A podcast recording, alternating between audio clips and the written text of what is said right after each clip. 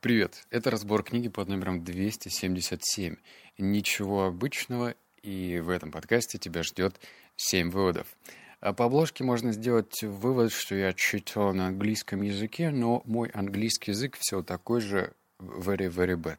Я не читаю книги на английском языке, однако та обложка, которая сейчас есть на русском, она выглядит будто школьник из третьего класса, только освоил Paint, взял какую-то картиночку и налепил туда заголовок. Мне просто кислотный взгляд был, вот когда я посмотрел на это произведение искусства. Так что английская обложка еще более-менее.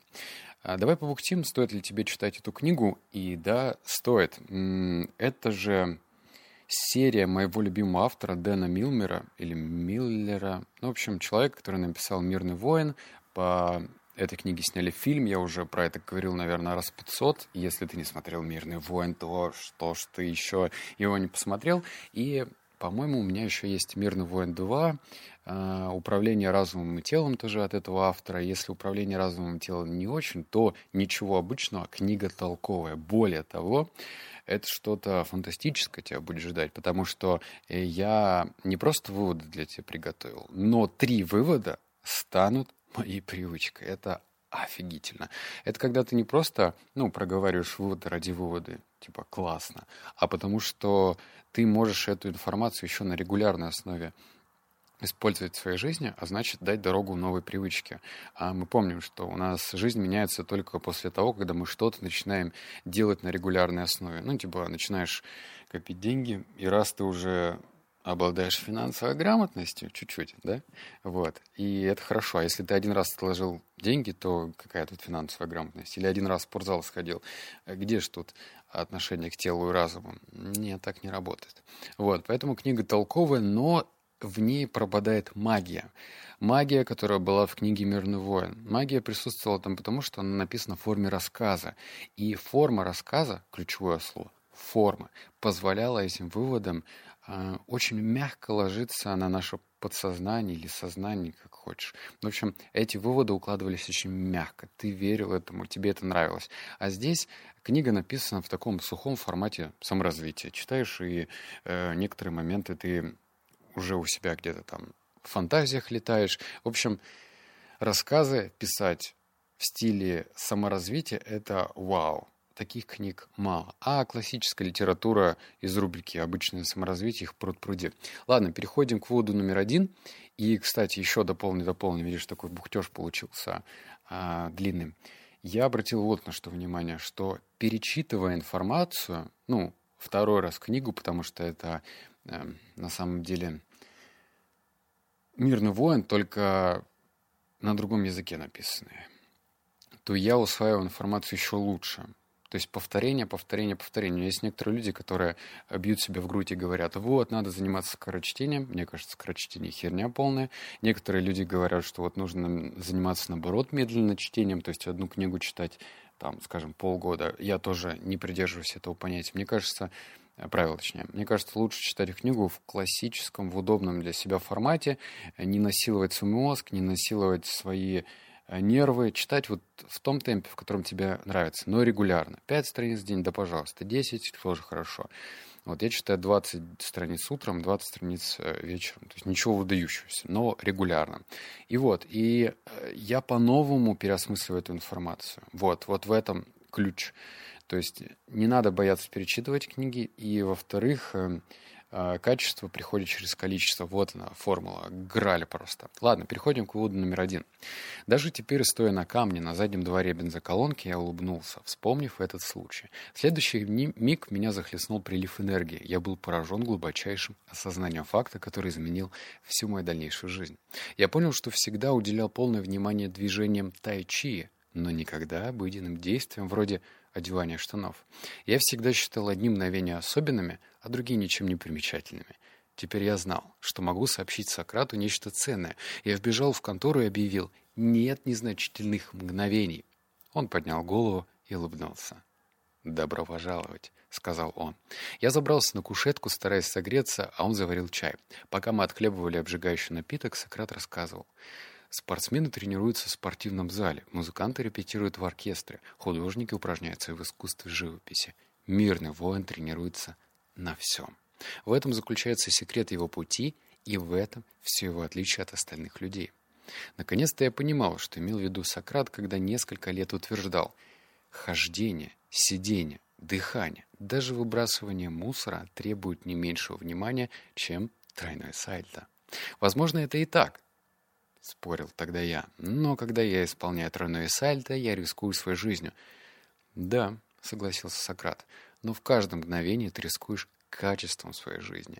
Жизнь — последовательность, мгновение. В каждый момент ты и бодрствуешь, либо спишь живешь полной жизнью или являешься практически мертвым.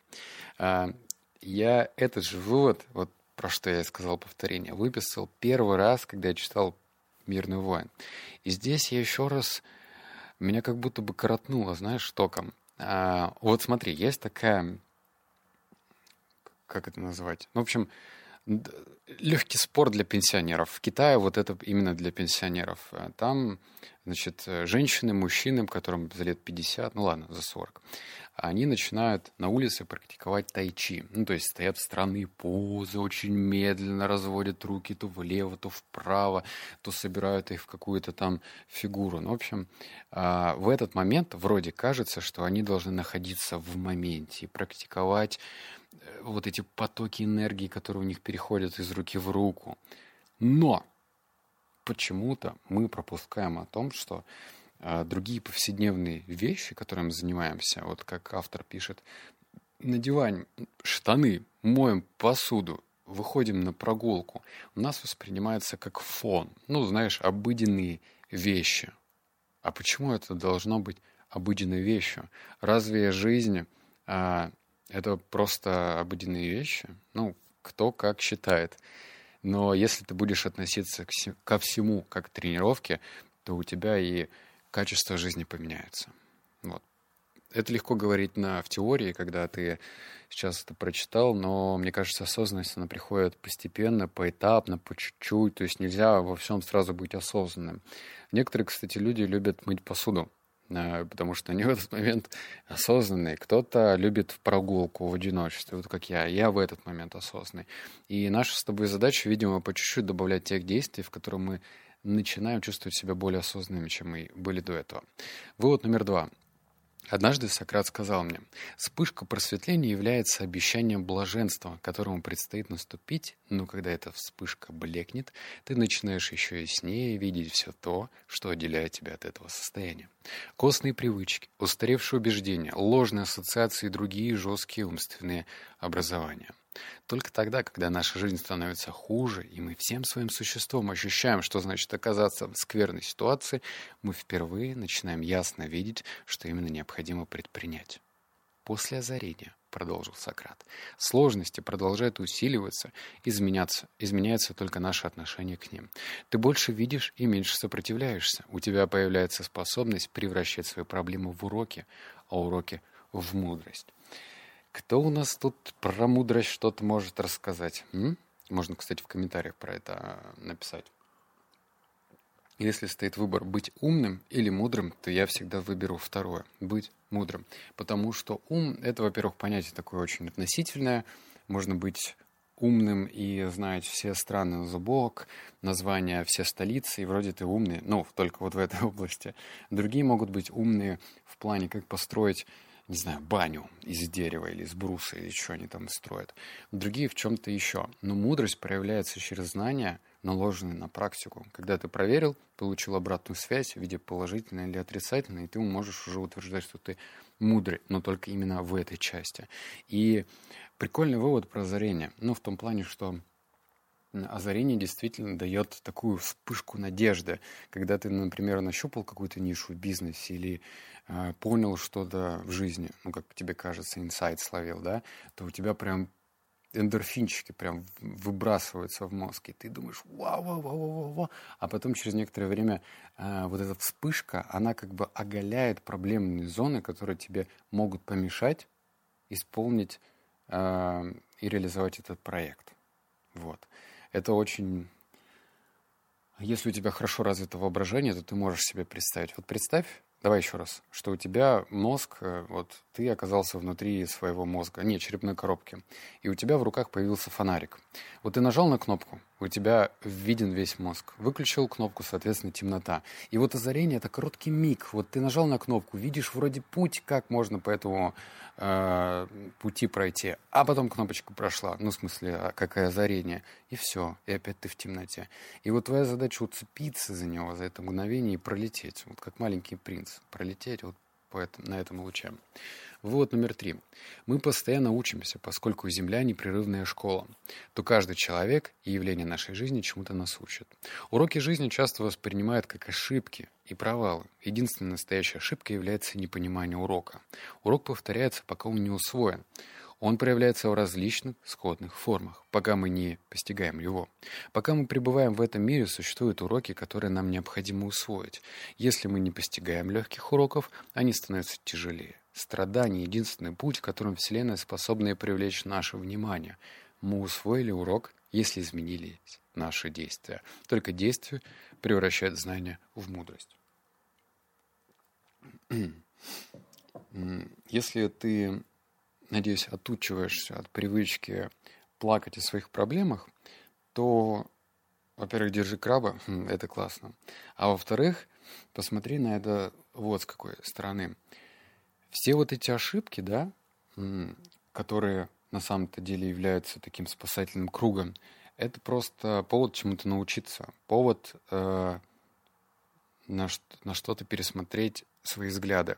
То есть раньше, например, тебе жизнь давала очень легкие намеки. Вот просто вот, вот такие мимолетные, но ты на них не обращал внимания. И только когда шандарахнет, когда вот дубиной по голове ударит, ты вавку трешь на голове и говоришь, ой, ой, что-то больно как-то получилось. И вот тогда, наверное, начинает усваиваться урок. Хотя у нас не, не просто так в народе появилась вот эта фраза «нельзя наступать на грабли несколько раз». Видимо, все-таки большинство людей, да и я, и вообще все, наверное, наступают на грабли несколько раз, а потом понимают, что это, ну, путь в никуда. Наступил на грабли один раз, шишку получил, потер ее, подумал, почему эта шишка у тебя появилась, и идешь дальше. Ну, это, наверное, такой идеальный путь, траектория. Вот номер четыре. А, кстати, вот я сказал про привычки, да вот давай сейчас вот одна из них.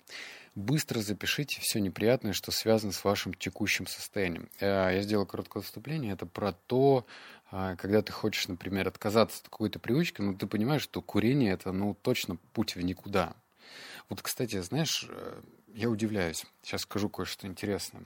Ты, наверное, знаешь Ирину Хакамату. Много кто ее знает. А, Причем я знаю ее не по прошлому. Мне прошлое не особо интересно было, когда она была политическим деятелем. Но сейчас она весьма известный бизнес-тренер. И она там про осознанность, про дау, про э, дзен, про... Как же еще какое-то есть слово очень странное, которое она... В общем, она такая прям э, показывает мудрость. А мудрость сквозит через ее личность. Но при этом она курит. У меня вот просто, честно говоря, слов нету после этого. Я вообще ничего не понимаю. Как человек, который проявляет мудрость, через ролики, которые смотрят по 300-400 тысяч человек, а потом она курит. Ну, это же ну, дебилизм какой-то, как минимум. Ну, то есть, если ты мудр, то ты должен быть мудр хотя бы в таких простых вещах. Я не говорю во всем. Мудрость, она не может быть во всем. Но в этом, когда даже, по-моему, ребенок, ну, с хорошим воспитанием понимает, что это бред, и продолжать курить, а потом я не могу воспринимать, в общем, после этого ее речи. И вот, продолжая дальше читать. Когда будете писать, представляйте себе эти страдания. Прислушивайтесь, принюхивайтесь, прикоснитесь к ним, ощутите их вкус, используйте в своем воображении все органы чувств. Чем оживленнее реальные представляемые вами картины, тем сильнее будет ваша воля к переменам. Быстро запишите все приятные соображения о своей цели, о том состоянии, к которому вы стремитесь. Пока пишите, Почувствуйте эти удовольствия. Слушайте, обоняйте и осязайте. и всем своим существом. Чем живее и ощутимее ваша фантазия, тем мощнее станут вашу, ваши движущие силы. Предположим, Линда хочет бросить курить. Вот, ладно, Ирина Хакамада хочет бросить курить. Она записывает желтые зубы и представляет себе, как открывает рот и видит в зеркале ужасные почерневшие зубы. Она пишет запах изо рта и воображает, как люди отшатываются от нее во время разговоров и смотрят на нее с отвращением. Она представляет, что ест окурки из пепельницы, а потом дышит всем этим в лицо любимого. Записывая рак легких, она видит, как дым проникает в ее легкие, превращая их из нежно-розового в коричневое. Она представляет себя старой, сморщенной, страдающей одышкой. После этих болезненных образов Линда переходит к положительным, приятным картинам. Она представляет, что бросила курить, и пишет белые зубы, воображая прекрасную улыбку своего отражения в зеркале. Она записывает свежее дыхание и представляет свое счастье рядом с любимым человеком. Она отмечает сбережение денег для отпуска и перед ее внутренним взором представляет предстает банка, наполненная 10-долларовыми банкнотами, а затем Гавайи и порывы морского бриза. Она пишет «энергия и здоровье» и представляет, как резвится в волнах океанского прибоя смеется, наполняя легкие свежим воздухом, исцеленная и сильная. Она воображает себя отшвыривающей сигареты и ощущает то уважение к себе, которое вызывает власть над самим собой. Она видит себя смеющейся над рекламой, уверяющей, что курение приносит удовольствие. Конец. А, я хочу вот что сказать. У меня к тебе есть предложение. Я, значит, э, далеко не стал ходить, взял вот эту информацию и переложил на свою проблему. А, проблема вставать по будильникам. Я сейчас уже встаю стабильненько, но вот хочу 90 дней, у меня стоит трекер специальный, отмечаю, хочу на протяжении 90 дней прям вставать сразу по будильнику. Я сплю не 8 часов, я сплю 7. Вот, мне очень важно именно спать 7 часов. И э, я взял тоже, прорисовал по совету автору негативные последствия, то есть выписал, например, 8 тезисов, что будет, если я э, не буду просыпаться по будильнику. А для меня это вообще жуть. Я беру кнопку пауза или как она называется, через пять минуточек, через пять минуточек, вот эти вот пять минуточек у меня может растягиваться на час, а потом я просто его случайно выключаю. А, а потом я написал положительный сценарий, тоже 8 или там 9 тезисов, что будет, если я начну просыпаться по будильнику. И я с тобой этими личными тезисами поделюсь просто так, совершенно спокойно. Ну, как просто так. 500 комментариев наберем, что тебе это интересно. Под, э, ну, в телеге там же можно комменты оставлять, и я все пришлю. А, у меня, правда, там 500 ошибок будет в тексте, но зато я открою внутреннюю кухню, покажу на своем личном примере, как я это делаю, и мне кажется, это будет полезно. Так что 500 комментариев с тебя. Вывод номер пять. Разум похож на непрерывно, за исключением периода глубокого сна, играющее радио, самостоятельно переключавшее на новые каналы. Судя по всему, это явление служит достаточно полезной цели и обеспечивает своего рода разрядку нервной системы, и поэтому случайные мысли представляют собой неизбежный побочный продукт деятельности мозга. Дрессировка разума не означает необходимости полностью отключать этот внутренний шум – Скорее, приручение ума, ума представляет собой распознание этого шума как независимого явления, чтобы мы не сходили с ума, когда в голове начинает гудеть metal, и не становились грустными, когда в нем звучит скрипка. Кроме того, контроль над разумом предполагает понимание того, что как только мы осознаем, на какой волне работает внутреннее радио, мы обретаем свободу выбора другого канала. В своем объяснении всего этого Сократ использовал другой образ Разум напоминает назойливого лающего пса. Тебе совсем не обязательно убивать собаку, в конце концов все они лают. Тебе нужно приручить ее к послушанию и удерживать э, тут написано не поводке, наверное, на поводке. Смирившись с естественностью поведения разума радиоприемника, мы можем учиться управлять им, включать те каналы, которые нас интересуют, и приглушать его громкость, чтобы слышать пение птиц вокруг или просто посидеть в тишине. Вывод про метафору. А, обрати внимание, что а, вся мудрость, а, которая есть, она существует уже тысячелетия. Вот она может обретать разные формы. То есть некоторые бизнес-тренеры берут уже что-то известное. Вот, например, там, э, как же, Елена Блиновская, да, по-моему, которая создала марафон счастья. А многим девушкам или кто там, женщинам, кто проходит ее марафон, я лично не проходил, считаю, что это ну ладно, неважно, что я считаю, а, что многим это помогает. Другие говорят, что это полная херня, что это уже, ну, такой та информация, которая пережевана тысячу раз и выдана как своя. Так вот, а, вывод про метафоры. Обрати внимание, что в голове у нас играет радио, да? Ну, у каждого своя волна. И большинство людей, у них волна негативная. А, ну, это связано со многими причинами. Ну, потому что люди часто сидят в соцсетях, они видят успешный успех вовсюду, начинают себя произвольно или даже непроизвольно сравнивать. И, ну, тут все очевидно, баллы не в свою пользу. Ну и начинается радио. Вот, мне уже там 27, а где мой, значит, Бугатти, где мой Феррари, где мои Бали? Где вообще Бали мои? Где мои Мальдивы? -то, ёпта, где они все? Нету, ничего нету. Ну и начинается вот это радио. И мне понравилась метафора, что ты же вот едешь в машине, вот у меня я воспитанный вроде как в чем-то. Я, например, ездил в такси, когда еще ездил на экономе давно.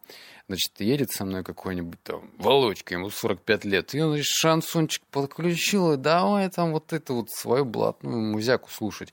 И я раньше, ну, ехал да слушал. Ненавижу русское слушать. И рекламу, кстати, не ловишь. Потом через некоторое время подумал, а что я не могу сказать, что мне не нравится, что переключили. Вот. И потом просто я понимаю, что это как ехать в такси. Ты можешь ехать, слушать шансон или нелюбимую тебе музыку, и тебя это будет раздражать, нервировать. Ну, ты же можешь сказать водителю «переключи». И разница в том, что водитель ты сам, ну, в своей голове. И ты можешь, э, значит, свой радиоприемник включать на нужную себе волну. А раз заглушил его, если ты идешь на природе в лесу, как пишет автор, услышать пение птиц вокруг или просто посидеть в тишине. Вывод номер шесть. Кстати, тоже станет привычкой, и это офигительный вывод.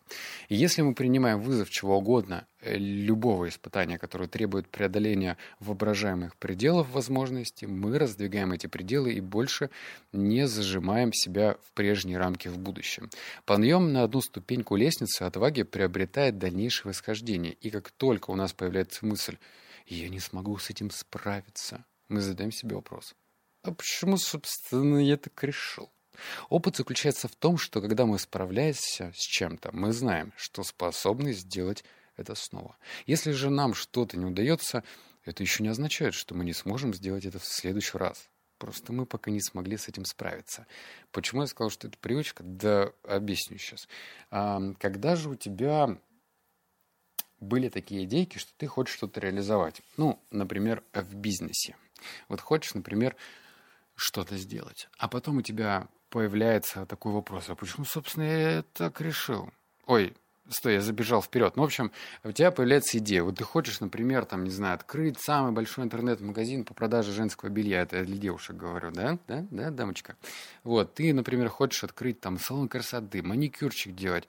И у тебя идея, что все будет вот так классно. Или ты хочешь открыть кофейню, там, пацаны, кто слушает, там, бар какой-нибудь и вроде все здорово, а потом появляется мысль, да я что, я что, не, я не смогу, ну как, опыта нет, денег нет, кто я такой, чтобы вот, вот эти вот все тараканчики-то начинают выползать.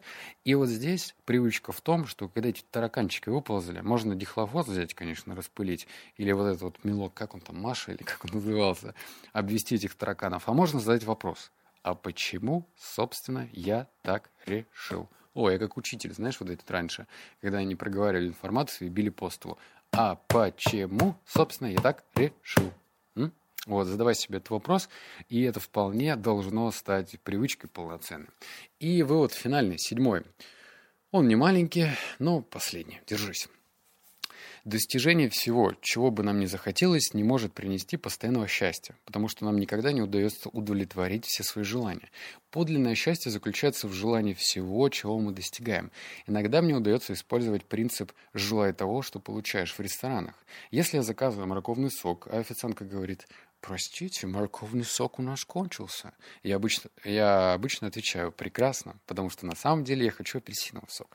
Даже незначительное сопротивление, я хочу выпить морковный сок, и он должен у вас быть, раз вы пишете об этом в меню, создает стресс, но проблем совсем не стоит потраченных нервов. С самого начала упражнение «желай того, что получаешь» может показаться вариантом игры э, в притворство. Однако позже эта практика становится естественным методом развития гибкости сознания. Гибкости сознания. Когда мы вырабатываем в себе способность хотеть, принимать и наслаждаться, того, что у нас есть, то все и все способно сделать нас счастливыми. Конечно, легче об этом говорить, чем добиться такого отношения.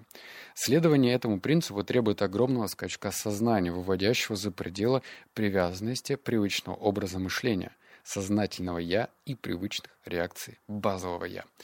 Вот она, третья привычка. Это когда ты говоришь, что вот смотри, Давай далеко ходить не будем, на примеры кафешки разберем. Некоторые, кстати, люди могут меню смотреть минут 15. Зачем? А некоторые, кто ценит свою энергию, могут выбирать быстро, да. И вот, скажем, они сделали заказ, официант ушел, проговорил его, потом приходит и говорит, извините, а у нас как бы хинкали с грибами закончились. И ты можешь, ну, сказать, ну, хинкали мои, я для, ну, это важно же если меню они есть, а потом сказать, прекрасно, тогда я возьму лобио, ну, я про грузинскую кухню, или там, не знаю, салат с грецким орехом. То есть ты должен быть гибким. И если ты начнешь, значит, с кулаками трясти, говорить, ну, у вас же меню в конце концов, то, ну, ты что, кому доказать-то хочешь? И это я прежде всего о себе говорю. У меня такая проблемка я же веган, и в других странах есть приложение Happy Cow, оно бесплатное, звучит как реклама, но нет. И там, короче, показаны эти веганские ресторанчики. Ну, то есть ты в любом городе выбираешь на фильтр веганский и вегетарианский и ходишь по этим местам. И там зачастую бывают такие случаи, когда расписание, например, написано до 6 работает. Ты приходишь в 5, а тебе говорят, сорян, бро, мы как бы закрыты. И у меня была такая позиция, вы что, закрыты? Я вот, и показываю, я реально показывал, значит, на Happy Cow этот ресторан, там написано до шести, и мне э, владелец этого ресторана говорит, извините, мы закрыты, ну закрыты. И я что-то доказывал. Кому я что доказываю? Я что, дебил? Ну, оказывается, дебил.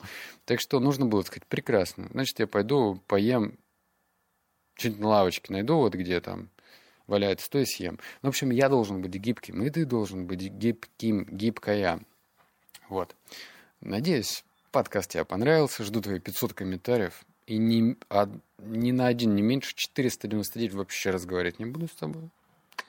Просто разговор закончен. Наберем, все классно, все сброшу, покажу. Вот такие у нас рыночные отношения. Кто-то деньги берет, а я комментарии собираю. Обнял, поцеловал, заплакал. Услышимся в следующем подкасте. Пока.